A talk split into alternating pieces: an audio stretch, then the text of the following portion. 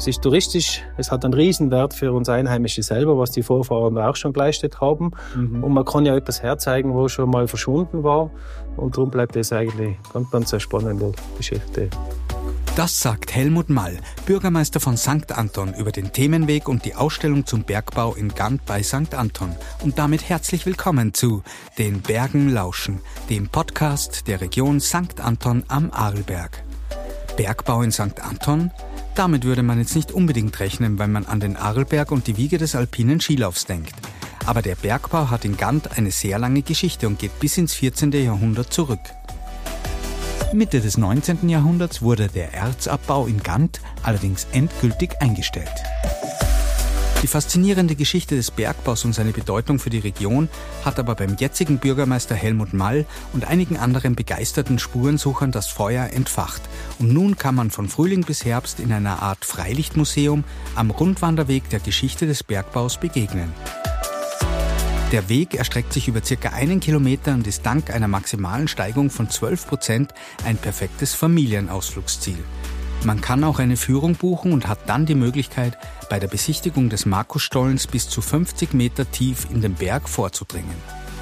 Ich treffe in dieser Folge wieder Tourismusdirektor Martin Ebster, der auch selbst Führungen gibt. Zu Beginn begebe ich mich aber mit Bürgermeister Helmut Mall auf den Rundwanderweg. Bei mir ist jetzt wieder Helmut Mall. Willkommen zurück bei den Bergen Lauschen. Jetzt sind wir aber heute nicht in deinem Büro, wie man vielleicht hört, sondern wir sind draußen in der Natur und zwar am Eingang des Themenwegs zum Bergbau Gant. Jetzt würde man St. Anton wahrscheinlich nicht wirklich mit Bergbau verbinden in erster Linie, aber du weißt mehr darüber und kannst uns was darüber erzählen, was damit auf sich hat, wie es hier begonnen hat. Und ich würde vorschlagen, das machen wir, während wir den Themenweg gehen.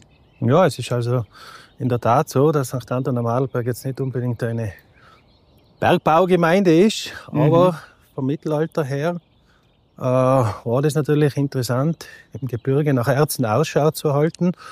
Und so ist das natürlich auch bei uns geschehen. Und man hat Fundstellen gefunden, wo eben Erze vorhanden sind. Und das ja. lässt sich also schon zurückdatieren, sicher ins 15. Jahrhundert unsicher ins 14. Jahrhundert, aber eigentlich seit dieser Zeit hat man da Bergbau betrieben. Nicht immer durchgängig, weil nachher war es wieder mal, vielleicht waren die Stollen verbrochen oder sonst welche Dinge, was nicht passt haben. Mhm. Aber schlussendlich eigentlich, das weiß man ganz genau, bis 1846, da hat man nachher den Bergbau geschlossen und diese äh, Papiere oder sagen wir die Urkunden und so weiter, das ist teilweise vorhanden und so kann man eigentlich schon ein bisschen einen Überblick schaffen über diesen Bergbau da in St. Anton am Adelberg. Oh, das ist ja wirklich äh, recht historisch, sehr weit zurück. Ähm, jetzt gehen wir hier einen Waldweg. Schaut aus wie ein normaler Wanderweg. Sehr viele Bäume. Wie kommt man, vor allem vielleicht im 14. Jahrhundert, auf die Idee, dass man hier überhaupt was sucht im Berg, dass man hofft, hier etwas zu finden? Naja, die haben nicht den Berg gesucht. Die haben bei den Bächen und Flüssen einmal geschaut, was, was schwemmt denn da in die Flüsse ein. Also mhm. die Seitenbäche der Flüsse sind da irgendwie untersucht worden. Und da haben sie so, das haben sie gewusst, das und das Metall oder ist da vorhanden. Und nachher ja. haben sie sich am Bachlauf entlang schlau gemacht wo kommt denn das her, aus welchem Gebiet? Und nachher seien sie so draufgekommen, okay, da müssen Ärzte sein. Und es gibt ganz ein unglaubliche äh, Phänomen im Wald, habe ich auch nicht gewusst. Es gibt Bäume, die sind gedreht. Und du kannst genau sagen, wenn ein Baum sich dreht beim Wachsen, ja. ist ein Erz unten drinnen. Und okay. je nachdem noch, leider Gottes, unser verstorbener Diplom-Ingenieur Peter Gstrein, das ja der wirklich ausgewiesene Fachmann Tirolsquist ist, der uns da begleitet hat, der eigentlich auch das Projekt noch initiiert hat und fachmännisch begleitet hat, ja. hat uns das natürlich auch als gelehrt, sagen wir mal so. Wir haben ja auch keine Ahnung gehabt von dieser Geschichte. Und es ist wirklich so, es gibt Bäume, die, wo sie drehen, da ist unten drinnen ein Erz zu finden.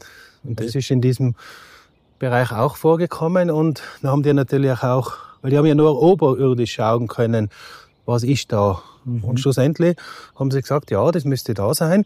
Dann haben sie da die Stollen angefangen graben. Also die sind nicht im Wald gewesen, sondern die waren in den Bächen und sind den Bächen entlauf, äh, hinaufgegangen. Das ist eigentlich der Ursprung des Bergbaus. Ah, Das ist sehr interessant. Ich habe jetzt zwar bei mir zu Hause keinen Bach, wo ich das untersuchen könnte, aber ich habe Bäume am Hang. Wenn ich da einen getreten finde, dann fange ich an zum Bohren. Ja, ja, ja, wirklich. Und gerade, ich glaube fast noch, ob er sie links oder rechts dreht, ist auch noch einmal ein Unterschied. Aber den, den weiß ich jetzt nicht mehr so genau. Okay, ja, spannend. Jetzt hast du gesagt, äh, es geht um Erze sozusagen, die hier Ja. abgebaut wurden oder führen vielleicht ein bisschen ein, was, was sind das für Erze oder was, was kann man hier finden? In Summe sind das Fahlerze. Also die kommen in den Gesteinsmassen relativ häufig vor. Also in ganz Tirol weiß man diese Fahlerze. Das ist ja ein Mischmasch aus, aus Kupfer, aus Silber und anderen Erzen. Mhm. Aber was den besonders geprägt hat, diesen Bergbau da, das war der, das war das Quecksilber. Und zwar haben diese Gesteine bis zu 20 Prozent Quecksilber eingeschlossen gehabt. Mhm. Darum ist der Bergbau der ergiebigste gewesen, was Quecksilber betroffen hat. Darum haben sie den auch wahrscheinlich über so eine lange Zeit aufrecht erhalten. Die haben das Quecksilber braucht für andere Tätigkeiten natürlich, auch im Bergbauen mit Silber und so weiter. Und das war die höchste, höchste Anteil an Prozenten Quecksilber in ganz Tirol. Darum Mhm. war der eigentlich relativ wichtig. Vielleicht nicht ganz gesund, Quecksilber, wenn man verarbeitet Ja. hat, aber sie haben das braucht. Und darum war der so wichtig, der Ba- Bergbau da in Gant. Mhm. Und die, der Anteil vom Silber ist irgendwo, glaube ich, wenn ich das noch im Kopf habe, ja, 0,5 Prozent. Äh, hätte ungefähr, was der Peter immer gesagt hat, die gleiche Anteil wie auch in Schwarz ist. Nur in Schwarz war natürlich ein Riesenvorkommen und da war es vollkommen bescheiden. Darum hat der Silberabbau jetzt nicht unbedingt so eine Wertigkeit gehabt, weil Mhm. einfach die Menge gefehlt hat. Und hat da, man kennt ja jetzt, wenn man von Erzen spricht, fällt mir ein der Erzberg und in der Steiermark, ja. da wird ja Eisenerz abgebaut. Eisenerz, ja. Das ist auch hier? Nein, Eisen war äh, sehr untergeordnet. Mhm. Wie gesagt, das, also das große Interesse war der Quecksilberanteil hier.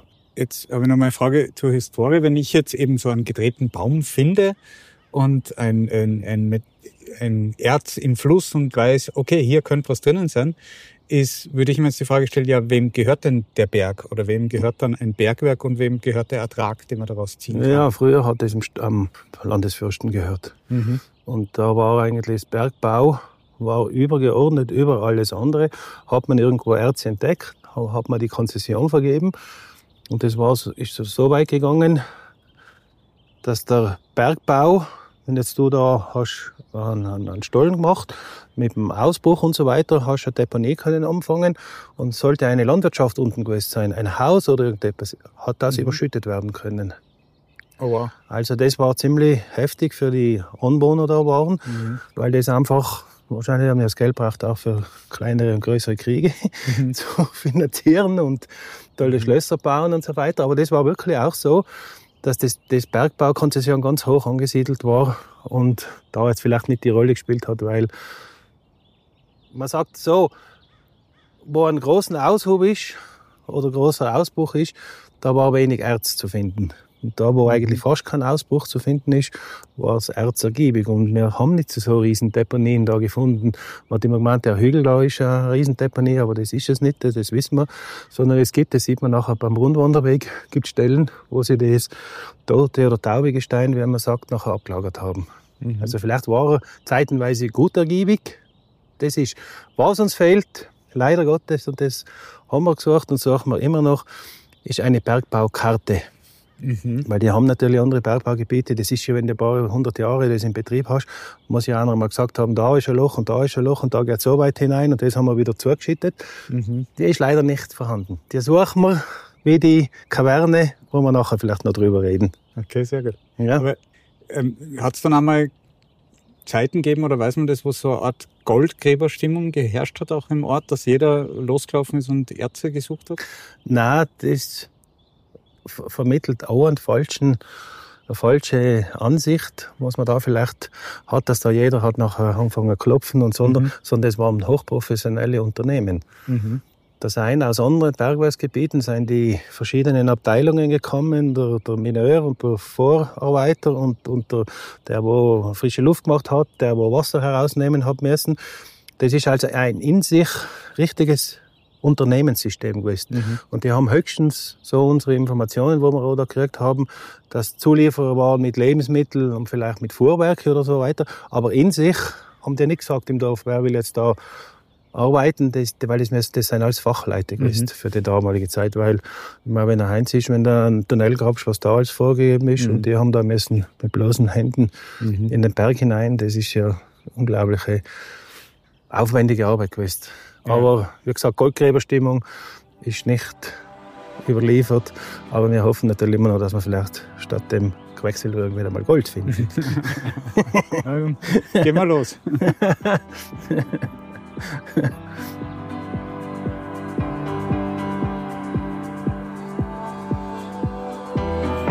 Jetzt sehen wir hier schon äh, eine Hütte mit dem typischen Bergbau-Logo. Auf was steuern wir dazu? Ja, das ist jetzt eigentlich, wir sind jetzt im unteren Bereich des Bergwerksgeländes. Da kommt nachher der, der Sohlestollen, wie man sagt, der unterste Stollen. Und diese Hütten haben alle einen Sinn, weil die haben ja bestimmte Systeme gehabt. Die, also wir haben jetzt drei Hütten nachgebaut. Die mhm. vordere drüben, das ist der Kram. In Tirol sagt man ja, der Plunder und der Kram. Das sind die, die, die Gerätschaften gewesen, mhm. was sie halt braucht haben ja. zum Arbeiten. Nachher war die Scheidstube, die mittlere. Da ist das Erz, was sie aus dem Berg herausgebracht haben, angeliefert worden. Da sind Leute geguckt, die haben das befreit. Darum hat es ja nachher die Abraumhalde gegeben. Da ist das mhm. richtige Erz also herausgenommen worden. Und das dritte da, das ist die, ja, zum Aufbewahren des Erzes hat da einen eigenen Namen. Und da ist es nach verschiedenen Größen und Kategorien aufbewahrt worden, bis der Gesandte des Landes her, hergekommen ist, der ist zu begutachten und da ist es nachher verkauft worden. Oder mhm. sie haben das müssen abgeben, weil es ist ja nachher noch verhüttet worden. Da hat er ja nur das Erz gehabt. Mhm. Und nachher ist das nach unseren Lieferungen also ins Talboden hinuntergegangen. Im Bereich Betneu sollte ein Schmelzofen gewesen sein, mhm. die wo das zuerst einmal also geschmolzen haben nach Kategorien vermutlich. Und nachher ist es äh, bis Lande gebracht worden und dort am Inn bis In mhm. Imst war eigentlich ganz eine große, wo die Erze aus verschiedenen Gegenden zusammengebracht worden sind. Und da ist das nachher ist veredelt worden oder richtig verhüttet worden. Mhm. Ja, wissen wir jetzt nicht so ganz genau. Aber, aber es ist ein riesiges System da dran gewesen. Also, das ist nicht so, heute finde ich was und morgen schauen wir mal, sondern mhm. da ist, da ist eine richtige Abhandlung drinnen gewesen. Das ist, das wissen wir. Also auch damals schon? Ja, ja, natürlich.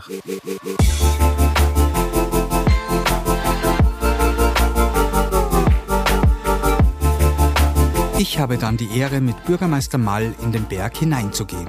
Und zwar in den Markusstollen. Und er erzählt mir dann, was es mit der Legende um eine Kaverne auf sich hat, die bislang nicht gefunden wurde. Sie soll aber so groß sein, dass sogar die St. Jakober Kirche darin Platz hätte. Jetzt sind wir im Markusstollen drinnen. Im Markusstollen, ja. Hört man auch gleich, dass es hier ein bisschen anders klingt. Und ich kann ja vielleicht beschreiben, aufrecht gehen ist jetzt nicht mehr möglich. Ich muss mich schon ducken. Es hat sich ja so die ganze Geschichte dann aufgebaut, dass da Bergbau war, ist immer von Generation zu Generation weitergegeben worden. Und die ganz alten, St. Jakober hauptsächlich oder Gonder, seien auch noch in diesen Stollen drinnen gewesen. Aber über die, auf 1846, das ist natürlich alles verbrochen, wie man sagt, sind die zugegangen. Mhm. Und der bekanntere war eigentlich der obere, das Knappenloch. Da ist man noch länger hinuntergekommen. Da geht's ja nachher auch noch hinauf. Und ja, und das ist eigentlich ein, ein Mythos drauf geblieben auf, auf dem ganzen Gebiet da. Äh, weil man gesagt hat, es hat einen unteren Stollen gegeben, der hat nicht Markusstollen geheißen. Auf jeden Fall. Und der ist aber zu gewesen. Und da hat man immer behauptet, da drinnen gibt's eine Kaverne, mhm. die ist so groß, dass man die St. Jakober Kirche kann hineinstellen. Okay. Den Kirchturm. Okay, das ist einmal überhaupt spannend. Und dann haben wir das immer weiter ein bisschen zurückverfolgt und so weiter. Und da gibt's ja mittlerweile 70-jährige Leute, die haben ihre Großväter noch gekannt.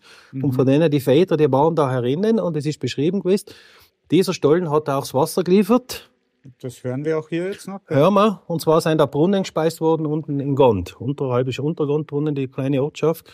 Und die haben das Wasser von da gehabt und man hat fallweise müssen hinein diese Wasserleitung wieder richten. Mhm. Und ist immer diese Kaverne gekommen. Und wie gesagt, nachher ist das wieder mal aufgepoppt, hat man gesagt, ja, Gott, das Bergbau. Und wenn man das nur mal öffnen könnte und hineinschauen und so weiter. Und nachher hat es also einen Hobby-Archäologe gegeben, der ist mittlerweile auch schon verstorben, der Markus Kaser. Der hat viele Sachen gemacht da in Anton. Und unter anderem auch, ist aber ein junger Bursch, der ist mit 48 Jahren nachher leider verstorben, äh, hat da mal angefangen, diesen Stollen zu sichten. Hat schon gewusst, wo der ungefähr umgeht, weil er ja beschrieben war und hat ihn nachher gefunden draußen und hat nachher zwei Sommer lang den Stollen draußen angefangen öffnen. Er hat ihn aufgebracht, hat sogar so weit aufgemacht, dass irgendwo einmal diese Verbauten kommen sein. Das sind jetzt neue. Äh, und hat da ist er hineingekommen oder hat einen hineingeschickt und hat man da ein Foto gemacht, wo man gesehen hat, okay, da geht der Stollen hinein. Mhm. Aber das war zu aufwendig, zu gefährlich. Und nachher haben wir aber gesagt, ja, jetzt haben wir das Loch wieder, wo, man, wo es halt hineingeht. Und machen wir ein Projekt daraus. War natürlich ein bisschen zuerst Überzeugungsarbeit in der Gemeinde war es Bergwerk und und, und weil es kostet auch Geld. Mhm. Das ist jetzt nicht so, dass das nichts kostet. Das war eine Riesenbaustelle. Aber schlussendlich immer der Mythos, diese große Kaverne. Es war da was und warum soll man sich mit diesen Sachen wieder erinnern und eigentlich das so herzeigen, wenn es so ist. Und nachher haben wir da wirklich angefangen. Zuerst den Obernstollen und nachher haben wir den gesucht. Den haben wir natürlich mehr so bergmännisch das Gebiet aufmachen, alles sichern und so weiter. Also die haben immer gemeint, wir bauen eine neue Zugverbindung oder irgendwas, so groß war die mhm. Baustelle da. Aber schlussendlich haben wir nachher gefunden, wo er hineingeht. Da sind wir gleich am Anfang herein, war natürlich teilweise verschüttet und so weiter. Und sind aber nachher ein Stück weiter hineinkommen noch. Und da ist jetzt der Berg derzeit, wir sind da bei circa 70 Meter drin ist er verbrochen, sagt man. Also er ist mhm. nicht zusammengerumpelt, sondern es kommt von oben immer Material nach, weil durch die Messe, das hört man ja da. Mhm. Und jetzt, da sind wir jetzt stehen geblieben. Und jetzt sind wir aber so weit, dass wir ein neues Projekt nächstes, also heuer im Herbst beginnen. Du musst mit der Bergbaubehörde in Kontakt stehen, du brauchst die Genehmigungen, weil du bist da unter Tage. Mhm. Da darfst du nicht ohne Genehmigungen machen, du brauchst Spezialfirma. Und jetzt haben wir Probebohrungen gemacht. Wir wissen, dass hinter diesem Verbruch geht der Stollen weiter, mhm. haben wir ein Foto gemacht oder Kamera hineingesetzt. Und im Herbst machen wir es eigentlich nur acht Meter mit einer bestimmten Technik. Sichern wir das und dass wir durch diese acht Meter durchkommen. Dann haben wir es vielleicht geschafft, dass nachher gleich einmal die Kaverne kommt. Und wir haben auch das Glück gehabt, über Aufzeichnung eines ehemaligen OR-Bürger und Oberlehrers von St. Jakob, der Heinrich Keim. Der hat sich schon letzte, nein, nein, in der Jahrhundertwende, also 1900, mhm. schon mit der Geschichte immer befasst und hat es niedergeschrieben aus Gesprächen mit allen alten Leuten und hat uns da eine Metaangabe geliefert, wo diese Kaverne umgeht. Man mag es wirklich, er hat es akribisch aufgeschrieben. Das ist ein Teichel. Holz. Mhm. Es liegen 15 Teichel von der Kaverne, liegen 15 Holzteichel a 40 Meter. Nachher rinnt das Wasser in einem Graben von circa 15 Meter und nachher geht es noch ein Stück bis zum Ausgang. Und da kannst du auch berechnen, jetzt 120, 130, vielleicht 140 Meter ist diese Kaverne da. Mhm. Aber es ist nicht so groß wie die St. Jakober Kirche groß ist, sondern erst, das wird aber die richtige Angabe sein, es hat ein großes Hausplatz da drinnen. Also das relativiert sich jetzt natürlich aber durch die Jahrhunderte nie wissen und da ist immer ein bisschen dazu gemacht worden.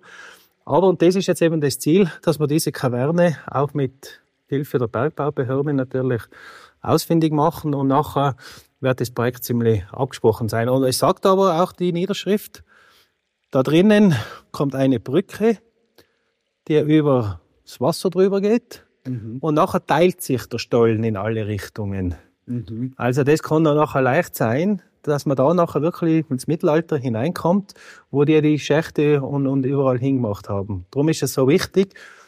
Und wir haben das im Gemeinderat einstimmig wieder befürwortet, weil jeder ist eigentlich da ein bisschen fasziniert von dieser Geschichte, damit, dass wir das müssen wir abschließen. Weil jetzt sagen, jetzt lassen wir es da, das gibt keine Ruhe. Ja.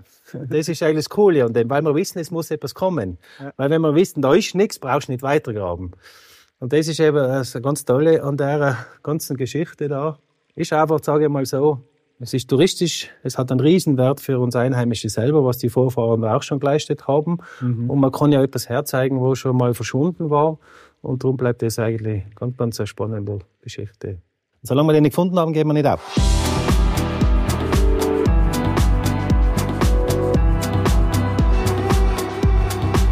Sehen wir jetzt eine Schautafel, die ein bisschen zeigt mit ein paar Bildern und Daten, wie diese Wiederbelebung hier stattgefunden hat. Ja, eben.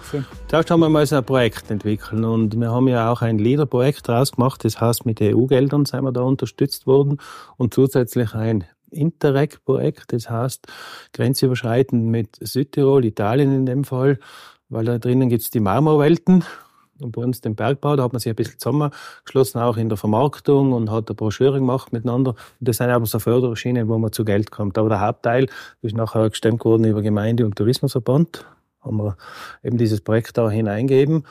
Und ja, zuerst haben wir das Projekt entwickelt und nochmal unser großer, großer Glücksgriff war der Diplom-Ingenieur Peter Gstrein. Der war Landesgeologe mhm. und der Fachmann für Bergbau in Tirol.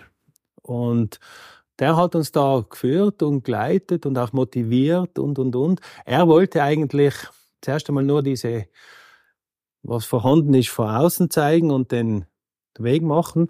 Und ich habe immer gesagt, nein, entweder gehen wir in den Berg hinein oder wir machen nichts. Dann hat er gesagt, ja, aber das kostet viel Geld. Dann habe ich gesagt, das werden wir schon irgendwie auftreiben. Mhm. Wir können nicht da Tafeln aufstellen und sagen, da ist, da ist das Bergwerk und kannst es nicht herzeigen. Also wirklich unter verstorbenen Kaiser Markus natürlich auch volle. Und der wollte aber immer zuerst den unteren Stollen aufmachen, weil das sein Kind war. Aber wir haben uns entschieden, zuerst oben machen.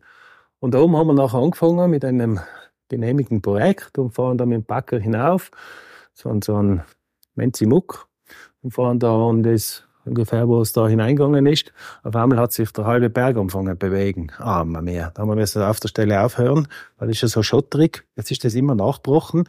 Alles wieder zumachen. Dann haben wir gesagt, ja, das wird nichts mit dem Loch aufmachen. Eigentlich haben wir da ein bisschen resigniert.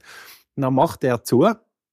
Und auf einmal bricht unter einem Felsen ein Loch auf da sind wir oben Stollen drauf gewesen. Mhm. Und nachher haben wir natürlich gewusst, Hollerwind, da ist er.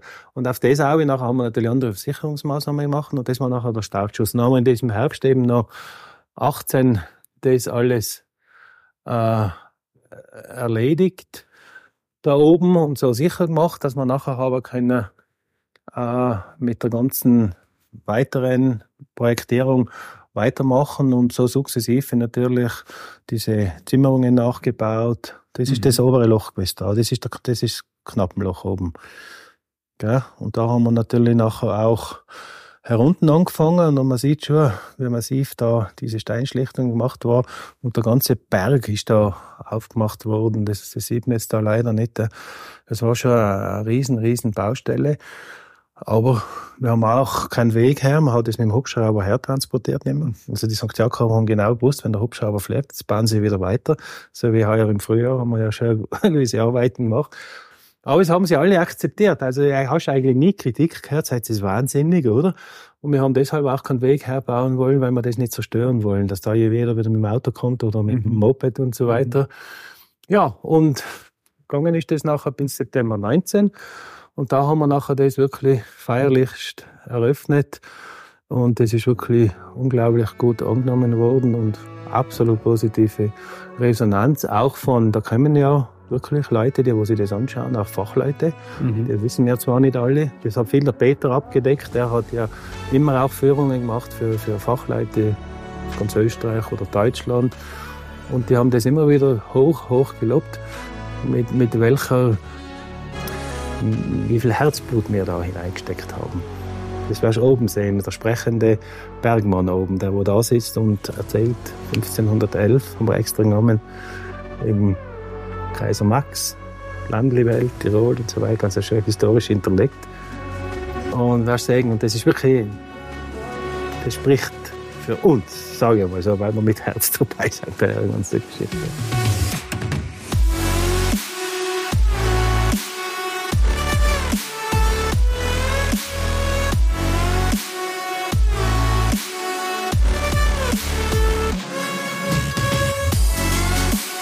Jetzt haben wir vorhin gehört vom Bürgermeister Helmut Mall, dass den Bergbau vermutet man ja nicht unbedingt in einer Tourismusdestination wie St. Anton. Und deshalb ist jetzt bei mir der Martin, Tourismusdirektor von St. Anton, weil ähm, ich glaube, du sagst, es hat auch eine touristische Relevanz bekommen, der Bergbau hier in der Region. Das stimmt, ja. Äh, erstens einmal hat mich die Geschichte unheimlich fasziniert. Man hat ja beim Helmut gemerkt, wie sehr er dahinter steht. Ähm, und wir haben dann eine Ausbildung gemacht, mehrere Leute, äh, im Sinne von, wir dürfen unseren Gästen erzählen, was da alles äh, passiert ist und was man da alles herausgeholt hat aus dem Berg. Und über die Zeit hinweg habe ich mir gedacht, das müssen wir unseren Gästen sogar zeigen. Und wir sehen das im Sommer, da machen wir wöchentliche Führungen und da sind die Gäste unglaublich begeistert, wenn man da durchgeht. Erstens ist die Landschaft wahnsinnig schön, mhm. man spaziert da im Wald herum und kommt jetzt in diesen Bergbau, wo man sich nie gedacht hätte, dass da früher Metalle herausgeholt wurden. Und deswegen hat es durchaus eine touristische Relevanz und das werden wir ganz sicher verstärken, sollte da noch weiter geforscht werden in Richtung Kaverne. Ja, und ihr habt das auch aufbereitet in einem Grundweg sozusagen mit auch ein paar Schautafeln. Und da stehen wir jetzt vor einer, die die Geschichte des Bergbaus nochmal chronologisch erzählt. Jawohl, der, ähm, der Bürgermeister hat schon gesagt, es war Anfang des 15. Jahrhunderts, könnte sogar ein bisschen früher sein, aber man nimmt jetzt einmal an, dass mit 1400 der Bergbau hier begonnen hat. Die Blütezeit äh, war um 1480, also da hat der Bergbau da wirklich gelebt. Und äh, gegangen ist es bis ungefähr 1530, dann hat sich das schon wieder gelegt, einfach deswegen, weil man wirklich nicht mehr genug gefunden hat, um den ganzen Aufwand zu betreiben. Mhm. Man weiß aber, dass bis ins Jahr 1848 immer wieder Firmen angesucht haben, um die Genehmigung hier äh, Metall, Metalle, Erze suchen zu dürfen. Und äh, die haben aber nach einer Zeit immer wieder aufgehört, weil sie gemerkt haben, da ist nichts mehr zu holen. Schlussendlich war dann einmal ganz aus und deswegen ist dieser Berg sozusagen über diesem Stollen wieder zusammengewachsen. Mhm. Und wie der Helmut schon erklärt hat, der Markus Kaser, der sich da unglaublich interessiert hat, hat dann erst 2016 angefangen da zu graben und jetzt sind wir so weit, dass wir unseren Gästen da wirklich was Großartiges zeigen können. Ja, wir sind jetzt am Rundweg und gehen da eigentlich so einen, einen steileren Hügel hinauf in Serpentinen. Und man hat anfangs gedacht, das wäre eine Halde. Die Halde ist sozusagen die, der, der Hügel, wo der Abbruch des Berges mhm. und, äh, gelagert wird. Und so eine Halde hat immer ähm, eine gewisse Neigung, so um die 38 Grad. Mhm. Und da hat man gedacht, das wäre eine Halde. Und da ist man aber aus drei Gründen draufgekommen, dass das keine Halde sein kann.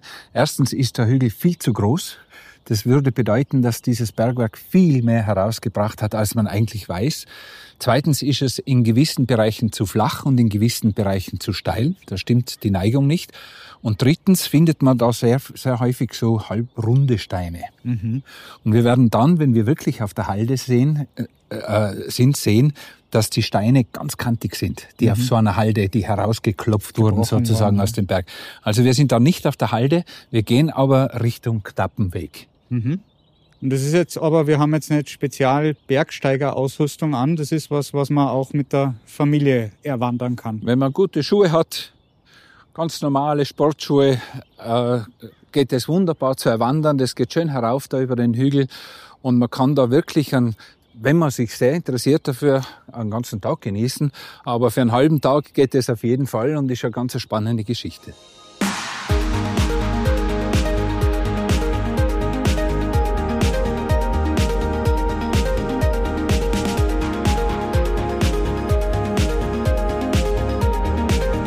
Jetzt sind wir bei der nächsten Schautafel angekommen. Was können wir da sehen? Kannst du das buchstabieren? Oder der, nicht buchstabieren, sondern aussprechen. Der Knopperbichel. Ja, genau. Da steht, da steht, eigentlich Knapper, aber mit einem ähm, Kreis oben skandinavischen drauf. Kreis oben. Gesagt. Das ist der Knapperbichel. Mhm. Genau. Der Berg Knappe hat bei uns Knapperkasse. Deswegen heißt das der erste Eingang oben auch das Knapperloch. Mhm. Ja. Diese Schautafel beschäftigt sich eben mit der großen Frage, wie kommt jemand äh, Ende des 14. Jahrhunderts drauf, dass in dem Berg auf dem steilen Gelände hier mit Wald Erze zu finden sind. Ja. Und ähm, wir sprechen immer von Erzen. das Erz, in dem Fall in diesem Berg ein Fahlerz, ist das gesamte Gestein, das herausgeholt wird aus dem Berg. Auch das taube Gestein, das Wertlose, mhm. gehört zum Erz. Und in diesem Erz drin sind dann die Metalle zu finden. Wie der mhm. Bürgermeister schon gesagt hat, Silber, hauptsächlich abgebautes Quecksilber, weil es in einem sehr hohen Gehalt vorhanden war, aber auch bis zu 40 Prozent Kupfer mhm. in, diesem, in diesem Bergwerk. Ähm, es waren so äh, äh, ein paar andere äh, Ingredienzien noch dabei, wie zum Beispiel das Arsen. Mhm. Und das Arsen ist Ui. damals dazu genommen worden, wie so Dopingmittel für die Pferde zum Beispiel. Weil wir sehen, der, der Hang ist sehr steil, die Pferde mussten hier rauf und wieder hinunter. Da, denen hat man Arsen gegeben und zum Teil auch den Bergleuten, um die sozusagen arbeitsfähig zu halten. Äh, und wo, wozu Arsen in der damaligen Zeit auch noch äh, gebraucht wurde, war für die weiße Haut der Frauen, der Damen. Mhm. Würde man heute wahrscheinlich nicht mehr machen. Auf jeden Fall ist es so, es kommt da jemand her und sagt, da drin gibt's Erze. Auf welcher Basis? Da gibt's mehrere Möglichkeiten. Wir sehen hier äh, eine schematische Darstellung vom Talboden. Und wenn wir uns da umdrehen, dann sehen wir da drüben auf dem Berg, auf dem ganz steilen Berg, einen Bach herunterkommen. Das ist der Ganderbach. Jetzt stellen wir uns vor, wir gehen, so wie der, so wie der Helmut gesagt hat, wir fangen von unten an und suchen einmal ab, was kommt, was liegt denn da alles, weil der Bach mhm. bringt ja ständig Material mit, über die Jahrzehnte, Jahrhunderte.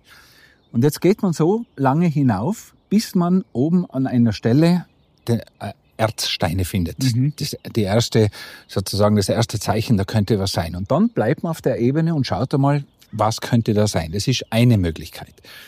Die zweite Möglichkeit, auch das hat der Bürgermeister gesagt, ähm, Metalle im Boden bedeutet immer ein verseuchter Boden, schwermetallbelasteter Boden. Mhm. Ja, da reagieren vor allem Pflanzen ganz seltsam drauf. Es gibt ein Kraut, das ist das Taubenkopfkraut, das liebt das. Und wenn man irgendwo eine große Fläche sieht mit Taubenkopfkraut, dann kann man sagen, das wächst auf schwermetallbelasteten Boden. Dann kann man da mal anfangen zu graben. Oder, und da haben wir sogar ein Foto davon, wenn der Helmut sagt, wenn sich die Bäume eindrehen, mhm. die sind aber nicht glücklich mit diesem Boden, sondern die wehren sich sozusagen. Das ist wie so ein verzweifelter Kampf gegen diesen Boden. Sie wachsen zwar doch da, aber sie sind eingedreht. Ja. Und es hat damals um diese Zeit schon Experten gegeben. Das war jetzt da wahrscheinlich nicht der St. Jakober Bauer, der da heraufgegangen ist und gesagt, da wird es Erz geben, sondern es hat Menschen gegeben, die sind in ganz Europa auch auf äh, durch Beauftragung von Firmen äh, durch Europa gegangen und haben Ärzte gesucht. Mhm. Und da damals der, die, die Hochburg äh, des Wissens äh, in Venedig gelegen ist, waren das die Venediger Mandeln, die da durch Europa gegangen sind. Die haben auch keine Konkurrenz geduldet. Man hat nämlich gesehen, wenn ein Venediger Mandel im Ort war, sozusagen auf der Suche nach Ärzten, dann haben die einen oder anderen schon äh, das Gefühl gehabt, jetzt werden wir alle reich. Ja. Die haben keine Konkurrenz geduldet und es hat damals auch durchaus Mord und Totschlag gegeben. Jetzt nicht unbedingt bei uns, aber so erzählt die Geschichte. Ähm, was sie auch getan haben, ist zum Beispiel mit Wünschelruten. Auch da gibt es schon Überlieferungen, mit mhm. Wünschelruten äh, da zu suchen. Also das ist eine spannende Geschichte und wenn man dann einmal das Gefühl gehabt hat, das wäre ein, ein, ein Berg oder ein Hügel, wo man graben sollte, dann hat man nicht gleich mit dem großen, äh, großen Gerät angegriffen. Da gibt es zuerst die Prospektion. Mhm. Da geht man mit kleinem Gerät hinein, schaut, findet man was, könnte man ein bisschen weitergehen. Und erst wenn man sich sicher ist, dass dahinter was zu finden ist, dann gibt es die Exploration, mhm. wo man reingeht und dann wirklich gräbt auf Teufel komm sozusagen. Ja. Da noch ganz kurz, da sind wir jetzt, kommen wir jetzt äh, relativ bald einmal zum, zum oberen Eingang. Und da sieht man einen alten, ausgetretenen Weg, relativ steil. Mhm. Und das ist nachgewiesenermaßen der alte Knappersteig, der Knappensteig, mhm. ähm, wo äh, nicht nur die Bergknappen täglich heraufgekommen sind, sondern auch äh, das Erz oder ja das Erz hinuntertransportiert wurde. Äh, dieser Bergbau hat ja äh, den Vorteil gehabt, dass da unten in Gand, in mhm. Untergand und in Gand, äh, die äh, Leute ihre Söllhäuser gehabt haben, also nicht allzu weit vom Bergbau weg. Es gibt Bergbauten, Bergbaugebiete, wo die äh, Bergknappen relativ weit gehen mussten, ja. bis sie anfangen konnten arbeiten. Da ist es schnell gegangen, aber sie haben halt doch immer über diesen knappen Weg heraufkommen müssen. Ja, es wirkt doch sehr beschwerlich, vor allem auch dann Durchaus. Den Ertrag da wieder runter Da wieder runterzubringen, ja. Das, das war, war ganz sicher eine der Schwierigkeiten, weil es halt ein wahnsinnig steiles Gelände ist. Ja. Mhm. Wir sehen dann später, früher haben, hat man auch die, die Erze dann gebrochen mit diesen großen Pochern zum Beispiel, so große Maschinen, die auf die Steine draufgehauen haben. Geht da alles nicht, weil es einfach viel zu wenig Platz gibt Mhm. und weil es viel zu steil ist. Das hat man alles händisch machen müssen. Ja, und jetzt stehen wir kurz vorm Knopperloch, sind wir angekommen. Da gibt's aber die Geschichte zu erzählen, dass, wie der Helmut gesagt hat, beim Suchen nach dem oberen Loch ist ein, ein Loch aufgegangen. Und das war genau hier. Okay. Und da haben sie, sind sie draufgekommen, dass genau da drunter ein weiterer Stollen ist. Und deswegen äh, hat man unten auch weiter gegraben. Und für jetzige Zeit, auch für unsere Gäste, ist das ein Riesenvorteil, weil man hat ja immer schauen müssen, wie ist die Luft in diesen Stollen. Und wenn wir normalerweise mit Gästen in so einen Stollen hineingehen würden, müsste immer gemessen werden äh, der CO2-Gehalt. Das fällt hier vollkommen weg, weil es da eine komplette Durchlüftung des Stollens gibt. Über dieses, über dieses Rohr da wird die Frischluft angesaugt und es gibt da wunderbare Luft im Stollen. Das heißt, wir brauchen da nicht zu messen. Und weiter geht unsere Wanderung am Themenweg zum Bergbau Gant. Immer wieder fällt Martin am Weg eine interessante Geschichte ein. So auch zu einer Mini-Halde und was die mit einem Atomkraftwerk zu tun hat.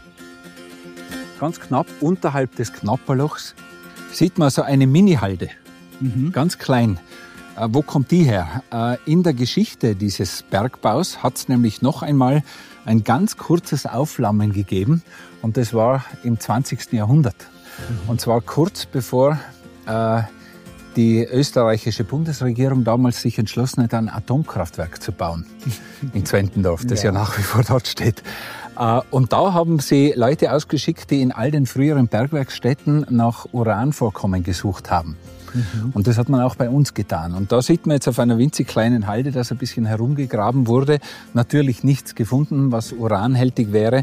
Und deswegen ist da jetzt nur eine kleine Halde übrig geblieben, aber auch noch eine Geschichte, die dieses Bergwerk zu erzählen hat.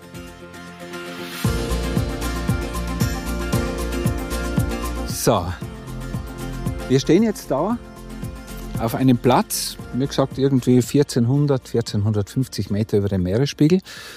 Und zwar auf Gestein, das ungefähr 260 bis 270 Millionen Jahre alt ist. 250 Millionen ist äh, so die Grenze zwischen Erdaltertum und Erdmittelalter. Das heißt, dieses Gestein wäre dem Erdaltertum zuzurechnen. Und da ist jetzt die Frage, wo kommt es her? Wenn wir vor 260 Millionen äh, Jahren auf demselben Gestein gestanden wären, dann wären wir jetzt in Apulien, in Italien. Okay. Wir stehen nämlich hier auf der Apulischen Platte. Die hat sich vor 260 Millionen Jahren aufgeschichtet, so lang bis sie da das oberste Stockwerk gebildet hat. Das heißt, wir stehen jetzt im obersten Stockwerk der, der Apulischen Platte. Das sieht man da sehr gut. Weiter oben ist schon wieder eine andere Gesteinsschicht und da sieht man aber auch, wie sich Gesteine zusammenfalten und zusammenpressen und sozusagen diese Gesteinsfelder bilden, wo man dann auch ganz klar sehen kann, ob es einen Sinn hat, da hineinzugraben oder nicht. Und das ist das, was der Bürgermeister erklärt hat. Die haben nicht auf Verdacht gegraben.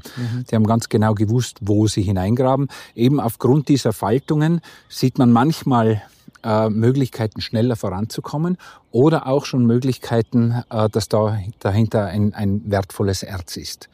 Und insgesamt wenn man da genau schaut, an gewissen Tagen sieht man es mit dem Licht sehr gut. Der Stein selbst ist ab und zu ein bisschen violett. Das ist der alpine Verrucano, der, der da ähm, durch Roteisenstein ähm, relativ klar heraussticht als ein Gestein, wo ein Fahlerz dahinter sein könnte. Mhm. Also auch die Farbe war ein Auch die Farbe. Indikator. Auch die Farbe war ein Indikator. Und wie schnell sich das zusammenfaltet und wie, wie unterschiedlich da die Faltungen sind, sieht man da an dieser äh, Grafik. Wir sehen da den Talboden und ganz knapp beim Talboden haben wir dieses Bergwerk. Und zwar in, diesen, in dieser Gesteinsschicht des alpinen Verrucano. Gerade ein paar hundert Meter weiter in Richtung Betneu gibt's die Wolcherer Höhe. Und da ist zum Beispiel Muschelkalk schon drin. Da ist von, von Erzen oder Metallen gar nichts mehr. Da ist Muschelkalk und, und ein bisschen weiter raus an Betneu vorbei Richtung Schnann sind es dann völlig andere Schichten, die kein Metall mehr äh, in sich tragen. Von außen betrachtet ist aber alles derselbe Berg. Von außen betrachtet schon. Mhm. Genau so ist es. Aber diese Schichten hier schauen ein bisschen aus wie ein Blätterteig, aus dem man aber ablesen kann. Das ist ein Blätterteig, der sich über Jahrmillionen gebildet hat. Ja.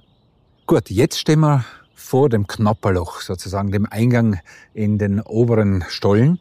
Und da ist sehr, sehr gut äh, zu besichtigen, wie man früher in diese Stollen hinein, diese Stollen hineingetrieben hat. Die älteste Art, in den Berg hineinzukommen, ist die Feuersetzung. Die hat es ganz, ganz früher gegeben. Da hat man äh, vor dem Felsen riesige Feuer entzündet, um das Gestein zu erhitzen und hat das mhm. dann sehr schnell abgekühlt. Dann ist das gebrochen, ist äh, äh, sozusagen sehr sensibel geworden, mhm. draufgeschlagen, zusammengebrochen, weggeräumt. Und das die ganze Zeit. Das heißt, sie sind da sehr, sehr langsam mit Feuer in den Berg hineingekommen.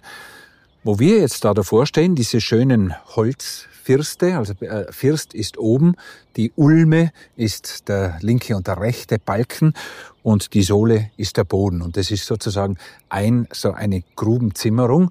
Oben sehen wir wieder Schlägel und Eisen. Ganz, ganz wichtig. Der Bergmann, Bergmann sagt nie Hammer und Meisel. Der sagt Schlägel und Eisen. Das ist das, das Logo sozusagen, das CI der Bergleute. Und wenn wir dann hineingehen in diesen Stollen, machen wir das, was die Bergleute immer tun, Glück aufsagen. Ja. Diese Hölzer, die hat man dann auch vorgetrieben sozusagen. Da hat man ganz starke Stämme genommen und hat auf der Seite diese Holzbretter an den Stämmen entlang in den Berg hineingeschlagen. Mhm. Da hat man zuerst einmal zwei nebeneinander gemacht, dann im Abstand einen weiteren. Und je höher der, der Druck des Berges war, desto näher sind diese äh, Baum, Baumstämme nebeneinander gestanden. Normalerweise so ein Meter bis ein Meter 25. Wenn aber der Druck zu hoch war, dann stehen die direkt nebeneinander. Mhm. Das nennt man eine Grubenzimmerung. Ähm, ist eigentlich eine sehr langlebige und auch sichere Art und Weise, aber man hat sich immer aus, äh, ausdenken müssen, welches Holz man nimmt. Ja. Sehr, sehr gerne wurde die Fichte genommen, einfach deswegen, weil sie da die Baumart ist, die am häufigsten vorkommt. Und aus einem ganz, ganz wichtigen Grund, denn die Fichte ist ein anzeigendes Holz. Mhm. Und ein anzeigendes Holz bedeutet, dass die Baumstämme knacken anfangen, bevor sie brechen. Wenn der Bergdruck zu hoch war, dann haben die Baumstämme gekracht und dann haben die Bergleute gewusst, jetzt raus. Mhm. Deswegen ist die Fichte genommen worden. Wenn die Stämme im Wasser gestanden sind, hat man am liebsten die Tanne genommen mhm. weil die äh, das Wasser am besten aushalten. Und wenn der Bergdruck ganz groß war, dann hat man die Lärchen genommen. Okay. Lärchenholz sehr hart, sehr, sehr stark und da, die haben dann diese Grubenzimmungen ausgehalten. Ja, aber der Fichte sagt man, ist ein Weichholz eigentlich. Fichte ist ein Weichholz und die Lerche kracht nicht, bevor es kracht. Mhm. und später gab es dann natürlich die Möglichkeit, mit Schwarzpulver äh, sozusagen die Stollen herauszuschießen. Da hat es die ersten Versuche gegeben, so um 1600, mit wahnsinnig vielen Verletzten. Mhm. Ähm, wirklich eingeführt wurde das äh, Schwarzpulver, die Schießtechnik sozusagen so um 1627, 1630. Der Markus Stollen, der unterste Stollen, ist ganz sicher mit, mit dem Schwarzpulver herausgeschossen worden, das weiß man ganz genau.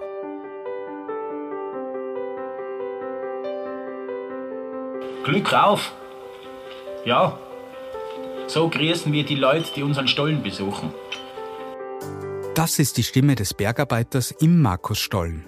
Er erzählt den Besuchern seine Geschichte und wie es damals war, vor Hunderten von Jahren im Bergbau. Wir hören ihm gespannt weiter zu. Glück auf! Ich bin der Jakob Hindelang und wohne, wie so viele unserer Bergleute, drunten in Gant, von wo ihr soeben heraufgegangen seid und wo viele von uns ihr Söllheisel haben. Ich bin in diesem Bergwerk der Hutmann und muss deshalb schauen, dass die mir untergebenen Arbeiter, die Heuer, Hundstesser, Zimmerer, Haspler, Wasser- und Grubenknecht, die Föcher und Säugerburm und andere fleißig arbeiten. Mein Wissen und Können habe ich mir in den Bergwerken um Nasserreit im Gurgeltal angeeignet, das einige Stunden von da entfernt liegt. Wir haben Bleierze abgebaut, die man in den Silberhütten bei Schwarz und Imst unbedingt benötigt. 1504 bin ich daher gekommen, also vor sieben Jahren. In unserem Land wird ja schon seit einigen Jahren sehr viel Bergbau betrieben, nicht nur im Unterinntal. Dem Bergbau geht es sehr gut, da unser Landsherr, Maximilian, nicht nur ein begeisterter Jäger und Fischer ist, sondern auch die Bergwerke besonders fördert und unterstützt. Er braucht gar viel Silber, auch aus unseren Gruben, um seinen Lebenswandel, seine Leidenschaften und Kriege finanzieren zu können. Ohne die zahlreichen Bergwerke wäre Tirol ein ziemlich armes Land. Wie lange hier schon Erze abgebaut werden, das weiß niemand so genau. Aber man erzählt sich, dass da schon an die 100 Jahre gearbeitet wird, beziehungsweise dass man die ersten Erze da gefunden hat. Da gibt es mehrere Erzählungen, aber seien die wahr? Ich kann euch das nicht sagen. Welche Erze da gefunden und abgebaut werden? Am wichtigsten ist ein graues, schweres Erz. Manche sagen dazu Grauerz. Es enthält sehr viel Kupfer. Man sagt, es wäre mehr als ein Drittel. Aber auch der Silbergehalt liegt so hoch, dass die Ausbeute sehr lohnt. Und das interessiert eben den Kaiser Maximilian. Aber da ist noch ein weiteres, wichtiges Metall in ungewöhnlich hohem Anteil enthalten, nämlich das Quecksilber. Lebendiges Silber, sagt man manchmal dazu. Ein Stück talauswärts betreibt man einen Destillierofen zur Gewinnung. Ein gutes Geschäft für wahr. Die Mediziner und Goldgräber zahlen hohe Preise. Eisenerze gibt es da in Gant auch. Ihre wirtschaftliche Bedeutung ist aber gering. Liebe Leute, Ihr müsst mir jetzt entschuldigen, aber die Arbeit ruft. Ich muss nun in den tiefen Abbau hinunter, auf das Wasserläufel. Da drunten treten aufgrund der vergangenen Regenfälle reichlich Wässer zu.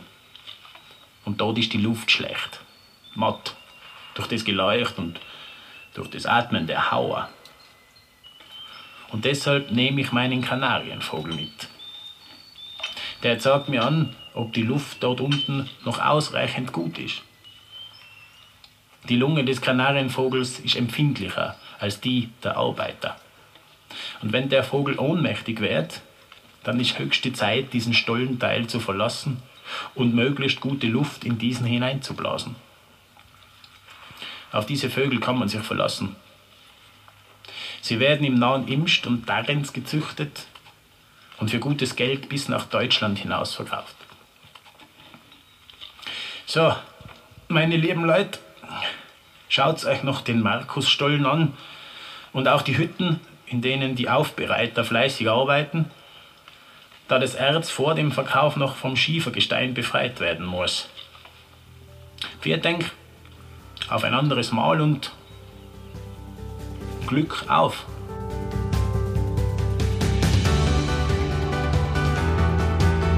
Äh, es ist ganz interessant, es hat ja die, die ganz großen, berühmten, das Bergwerk in Schwarz zum Beispiel, mhm. das äh, Silber produziert hat in sehr großen Mengen. Äh, die haben im Gestein auch nicht mehr gehabt als 0,5 Prozent Silbergehalt, aber sie haben natürlich unfassbar große Mengen gehabt und waren das berühmte, äh, das berühmte ähm, Bergwerk.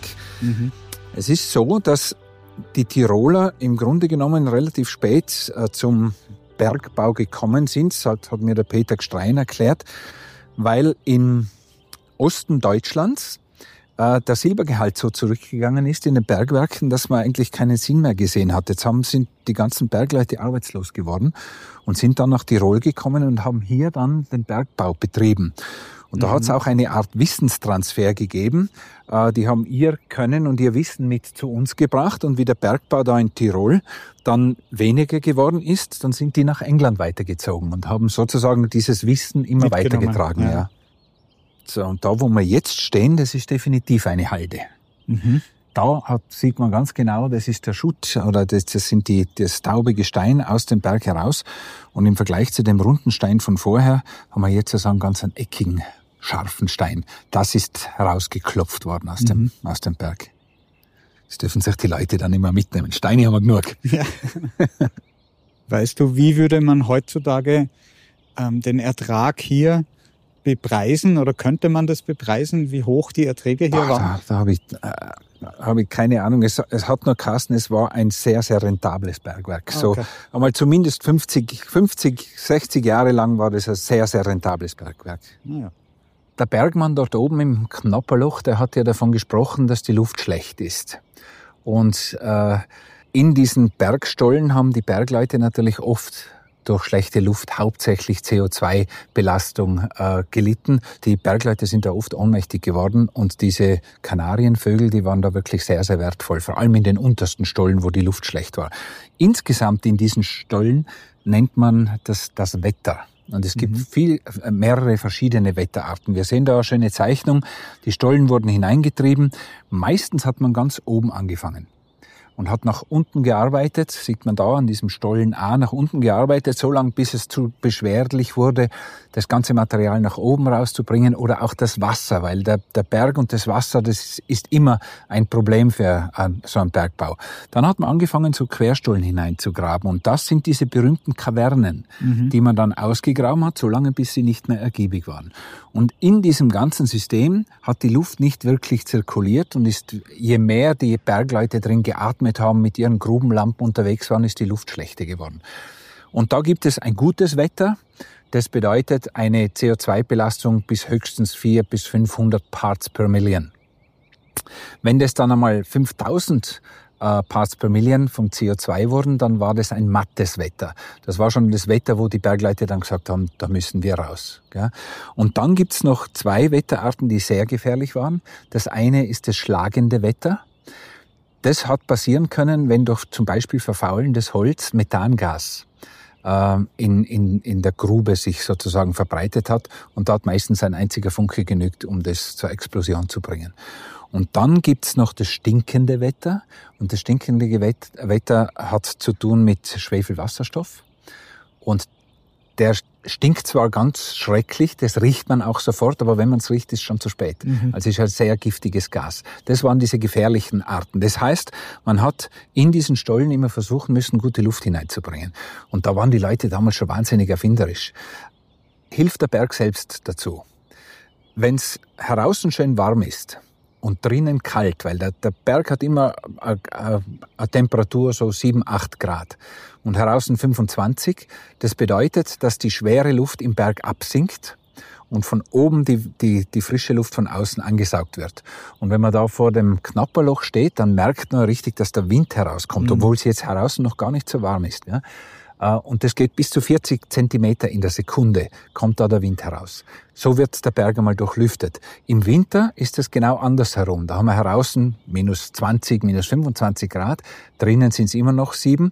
Das heißt, diese warme Luft steigt auf, strömt oben hinaus und die kalte, frische Luft wird von unten hereingezogen.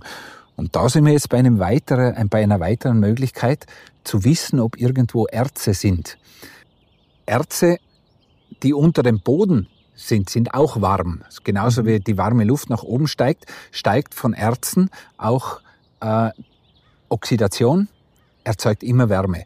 Und da gibt's die Möglichkeit zu schauen, wo bleibt denn der erste Schnee nicht liegen. Mhm. Da ist der Boden warm zum Beispiel. Und das bedeutet, dass die Erze oxidiert sind unten und Wärme erzeugen und dann der Schnee schmilzt. Da haben die Leute auch aufgeschaut und aufgehört und gesagt, da könnte man mal graben anfangen. Gibt's vielleicht ein Erz dahinter?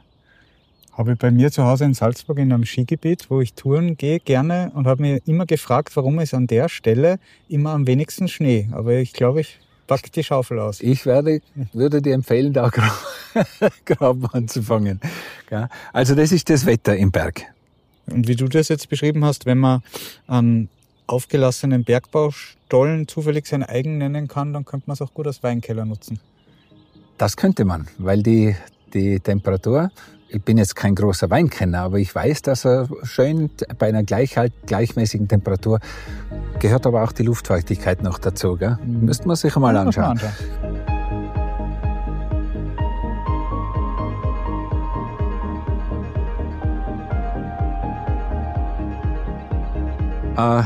Jetzt sind wir da in der Scheidstube. Die ist nur so kleine, eine kleine Hütte, die da aufgebaut wurde, um zu zeigen, wie das früher gegangen ist. Und da hat man versucht, ähm, in diesem Gestein, das heraustransportiert wurde, das Erz zu finden. Mhm. Und da gibt's gleich am Anfang einen Scheitstein. Das ist im Vergleich zu dem weichen Gestein, das aus dem Berg herausgekommen ist, ganz ein harter Stein. Und auf dem wurde das weiche Gestein von Männern zerklopft. Ich hau jetzt da gerade mal drauf. Ja. Alles vibriert da. Und daneben sind dann oft Frauen gesessen, auch an den Klaubtafeln. Und die Frauen haben sehr gutes Gefühl gehabt, ist in diesem Gestein, kann man da was finden in Richtung Metall. Mhm. Und das kleine zerklopfte Gestein wurde zur Klaubtafel gebracht. Die Frauen haben sich das dann angeschaut, haben gesagt, das ist noch zu groß, haben es vielleicht wieder zurückgetan, muss man nochmal klopfen, wenn es klein genug war, um zu sehen, ist was drin oder nicht. Wenn was drin war, hat man es in Säcke oder in Körbe äh, verfrachtet. Und wenn dann ein Gestein einmal völlig wertlos war, man hat nichts gefunden, haben sie das einfach beim Fenster rausgeschmissen. Ja, und das Wort Glaub kommt ja vom umgangssprachlich Wort Glauben, Glauben. für sortieren. Richtig, genau so. Aufklauben oder Glauben im Sinne von sortieren. Ja, und mit dem beim Bürgermeister sind wir ja im Markus Stollen schon mal drin gewesen. Aber wir gehen jetzt nochmal rein und schauen uns an, was dort drinnen wirklich gefunden wurde, weil das sind ein, zwei Dinge, die ganz bezeichnend waren für diesen Bergbau da. Und da gehen wir jetzt rein und was tun wir? Wir schalten die Stirnlampe ein und setzen einen Helm auf. Und was tun wir noch, wenn man durch so einen Stollen durchgeht? Wir sagen Glück auf. Bravo, Glück auf. Da haben wir Taschenlampe dabei normalerweise, weil es da hinten ein bisschen dunkel wird und das, die geben wir meistens den Kindern, die dürfen da mit der Taschenlampe vorausgehen.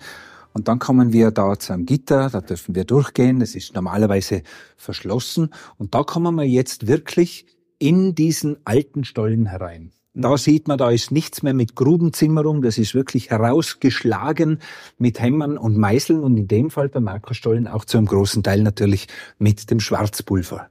Und da hinten wird's dann immer dunkler. Und da muss man sich schon kräftig ducken. Und enger, genau. Man muss sich kräftig ducken.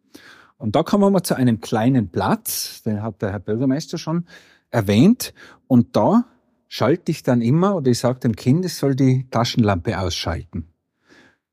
Und dann hat man plötzlich eine Situation, wo es ganz dunkel ist.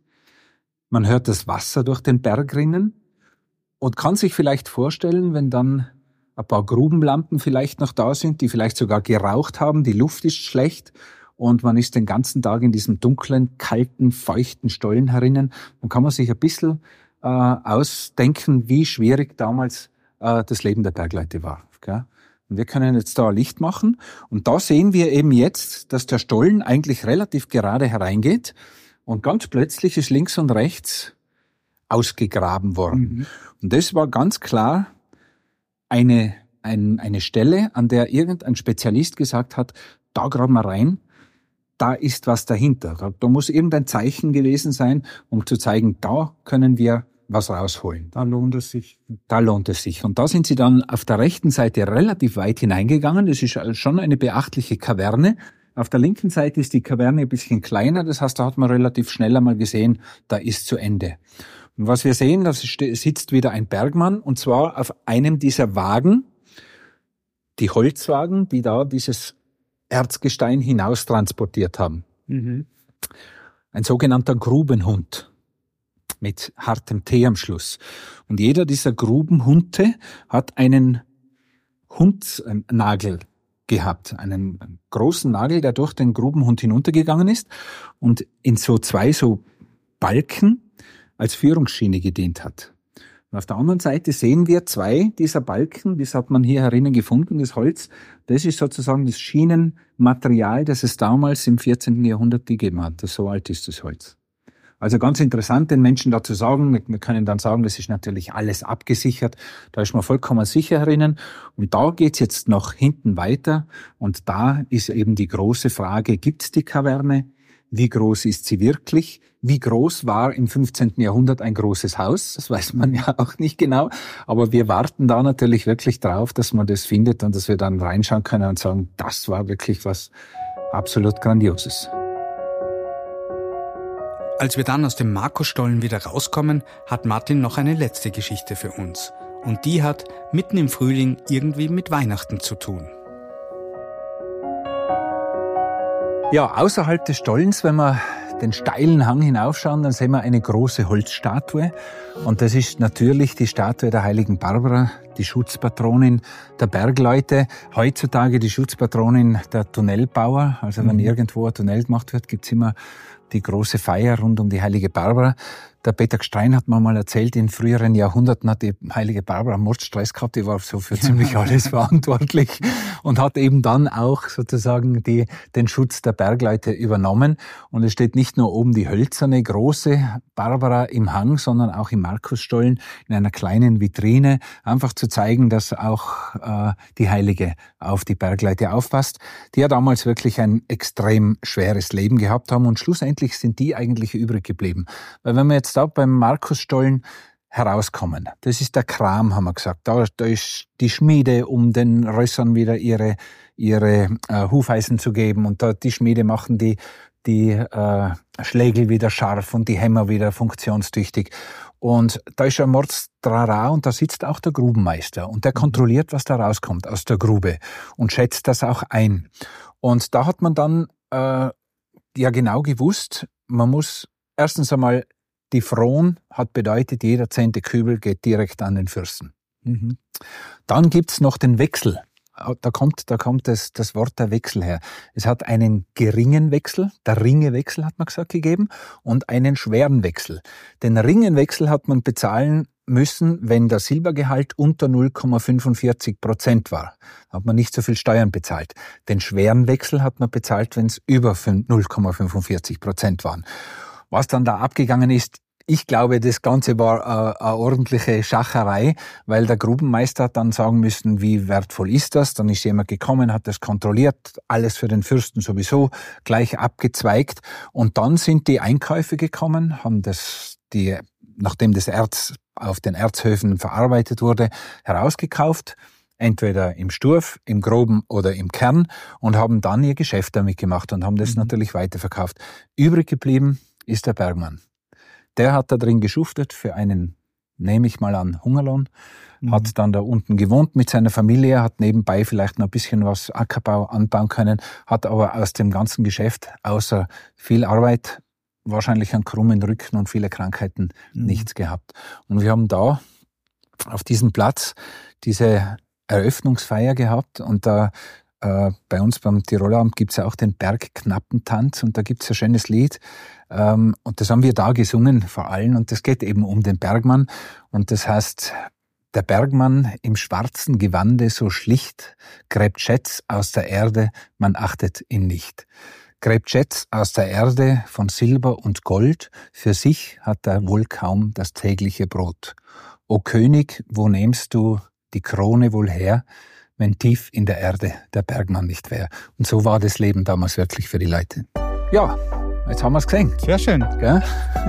Martin, vielen Dank für die Führung.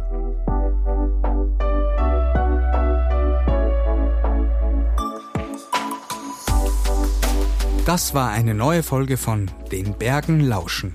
Wenn Sie mehr über die Region St. Anton am Arlberg erfahren wollen, besuchen Sie doch unsere Website unter stantonamarlberg.com oder besuchen Sie auch die Website bergbau-gant.at. Wir freuen uns auch, wenn Sie diesen Podcast positiv bewerten oder abonnieren. Bis zum nächsten Mal bei Den Bergen lauschen.